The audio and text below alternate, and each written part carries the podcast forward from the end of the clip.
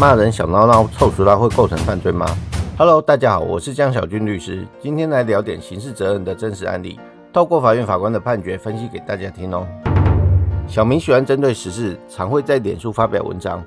某天看到朋友的文章后，就写下一篇发自内心的文章。小娟看到觉得不妥，也觉得跟事实不同，所以就留言给小明说：“再乱说话会构成诽谤罪。”小明觉得小娟蛮无聊的。自己就回复内容写道：“回家多读点书，搞清楚诽谤的构成要件再来吧。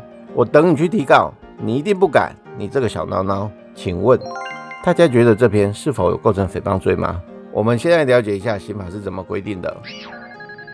刑法第三百零九条，公然侮辱人者，处拘役或九千元以下罚金；以强暴犯前项之罪者，处一年以下有期徒刑、拘役或一万五千元以下罚金。刑法。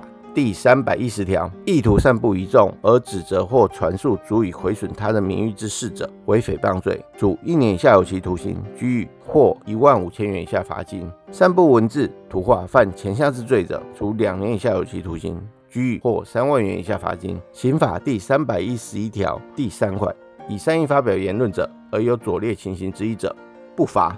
三、对于可受公平之事而为适当之评论者，公然侮辱和诽谤罪的区别。侮辱是抽象的谩骂，典型者例如骂人婊子、神经病；诽谤则是具体事实的指责，例如指某人行为不检和某人夫上旅馆等等。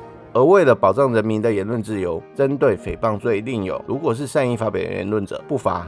其中第三百一十一条第三款，善意发表言论者而有左列情形之一者，不罚。三、对于可受公平之事而为适当之评论为例，有判决即认为根据朋友的实际经验而指责某医师的医术不佳，它是属于刑法第三百一十一条第三款的保障范围，而不构成刑法第三百一十条的诽谤罪。那么，如何认定有构成侮辱呢？在何种情况下认定有构成侮辱？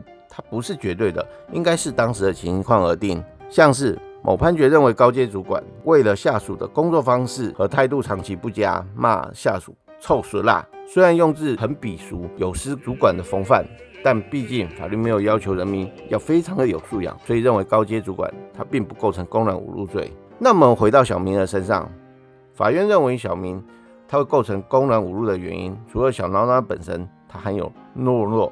没有胆量的意思，再加上小明曾说出回家多读点书，搞清楚诽谤的构成要件再来吧，我等你去提告，你一定不敢，你这个小孬孬。小明没有回应小娟对小明文章的质疑，而只是单纯的想骂人，认为小明构成公然侮辱罪哦，这是活生生血淋淋的真实判决哦。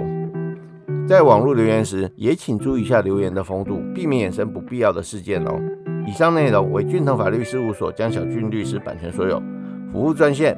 零三四六一零一七一，手机号码零九七八六二八二三一，感谢您的收听，我们下周二早上十点再见哦，拜拜。